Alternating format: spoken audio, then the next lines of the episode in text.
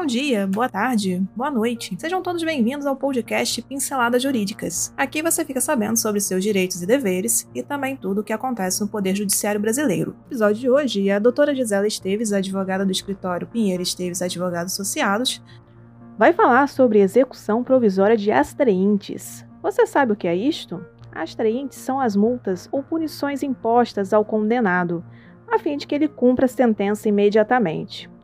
Ouça agora o que o novo Código Civil pondera sobre esta prática. Então, aumente o som e boa audição.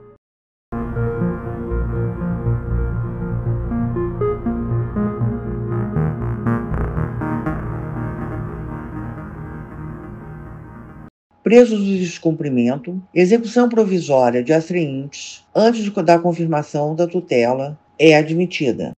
Astreintes decorre do descumprimento da obrigação principal Trata-se de multa diária combinatória imposta por condenação judicial, a fim de compelir o derrotado a cumprir a sentença e evitar o atraso em seu cumprimento. As astraentes, devidas desde o dia em que configurado o descumprimento da ordem judicial, podem ser objeto de execução provisória antes da confirmação da tutela provisória por sentença de mérito, conforme prevê o artigo 357, parágrafo 3 do Código de Processo Civil de 2015.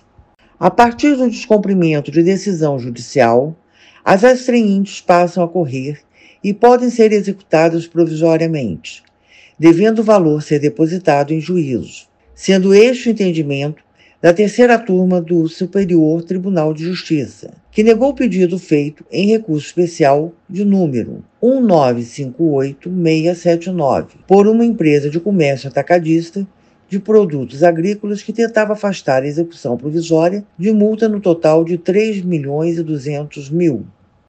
Ao STJ, a empresa defendeu que a execução provisória das astreintes somente é possível após sentença de mérito confirmatória da decisão que fixou a multa, em sede de tutela antecipada.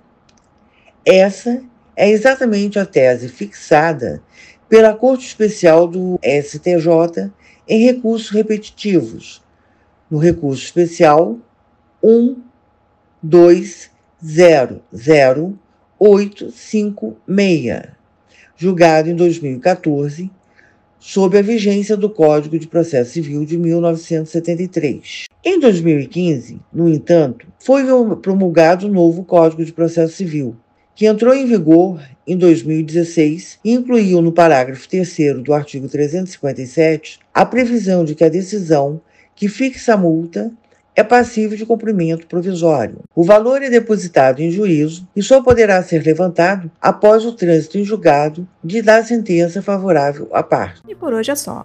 Agradecemos sua atenção e esperamos ter lhe ajudado com este conteúdo. Toda semana são lançados dois novos episódios. Este podcast tem o apoio técnico-jurídico da Pinheiro Esteves Advogados Associados e o apoio tecnológico digital da Clã de Soluções Digitais.